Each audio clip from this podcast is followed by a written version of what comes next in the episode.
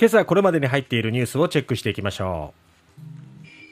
円安24年ぶり一時135円台前半に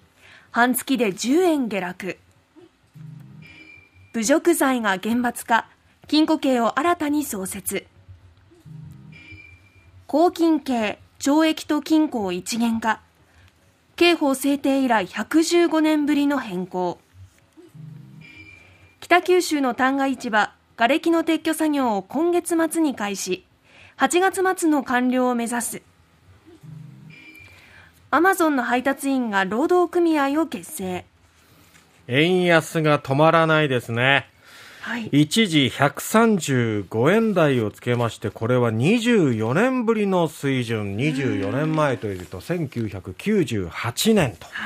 いうことになります。えー、昨日の外国為替市場ですけれども、1ドル一時135円20銭を超えまして、1998年の10月以来、24年ぶりの円安水準ということになりました。まあ、インフレ抑制のため政策金利の引き上げに舵を切るアメリカ、ヨーロッパに対して、大規模な金融緩和策を続けている日本のこの金利の差が拡大していることから、まあ、円が売られ、ドルなどが買われてということで差が開いて、一時135円台に突入。えー、株価の方も続落しましてね、日経平均株価は前週、前の週末と比べて836円85銭安い、26,987円44銭で取引を終えまして、2万7000円をおよそ2週間ぶりに下回りました。下げ幅はおよそ4ヶ月半ぶりの大きさとなってるんですね。まあ、円安はこれだけ進んでいますけれども、日銀の黒田総裁は、先行きの不確実性を高めるなど経済にマイナスであり望ましくないという認識を示しているんですがただ日本経済を支えるため金融緩和を粘り強く続けるということでしばらくこの円安まだまだ止まらないかなまあ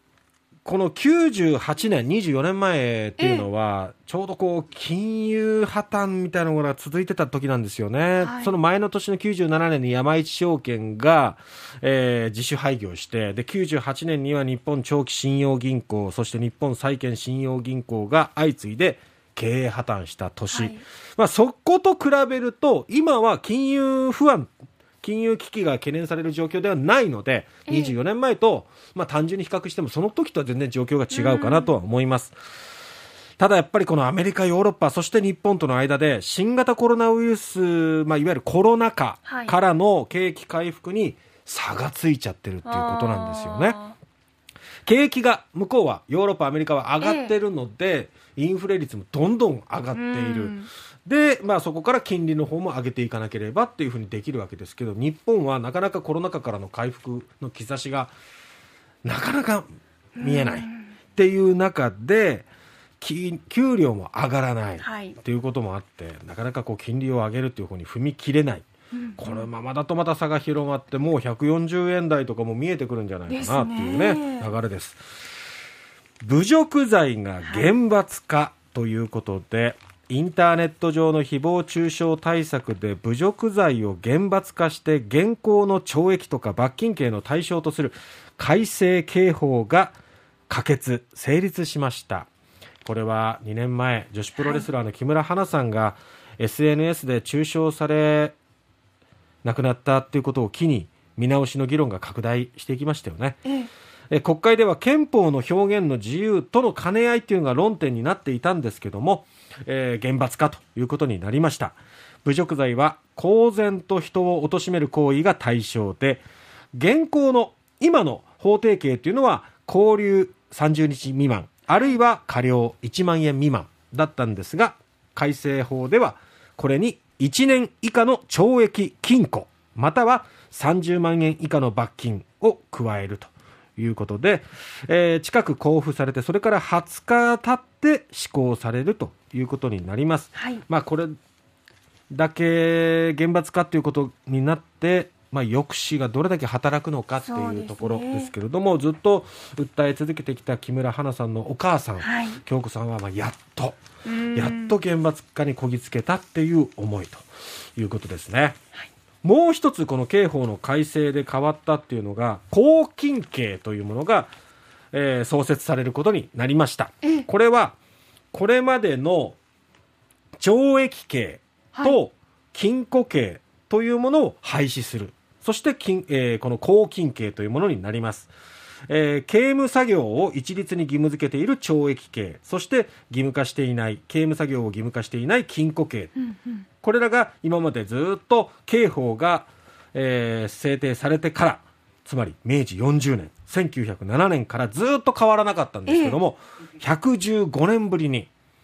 変更されると。じゃあこれからは懲役何年、禁錮何年とかそういう表現ではない？その辺も変わってくるかもしれませんね。あそうなんですね、そうですね。でやっぱりこの背景じゃあなんで変えたのかっていうところなんですけど、再犯状況の悪化つまり再犯率が上がってきているということとあとは受刑者の高齢化はあなので懲役刑の場合はそういうこう労働も強いられることになると、なかなかこの作業にもう体力的にもついていけないっていう人も増えてきているということであとはやっぱ再犯率を下げていくっていうためにこう構成の方に力を入れていく。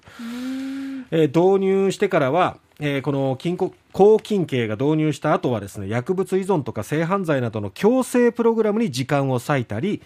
あと出所した後を見据えて高齢者に体力などを向上させるリハビリを重点的に施したりできるということで、はい適用対象は施行後の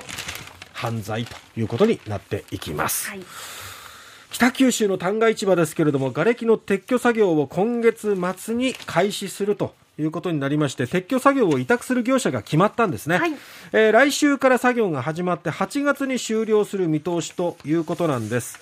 えー、だいたい費用はおよそ4000万円ぐらいにかかる見通しなんですけどもこれまでにクラウドファンディングなどで集まった5500万円を超える資金で賄われる予定ということで、まあ、我々 RKB ラジオも募金をはい。今月頭呼びかけましたけども、そのご協力いただいたお金などもこういったことに役立てられることになると思います。そしてインターネット通販アマゾンジャパンの下請け企業と業務委託契約を結んでいる配達ドライバー10人がアマゾンジャパンに対して団体交渉に応じるよう要求したということで労働組合を結成した。これは初めてとなります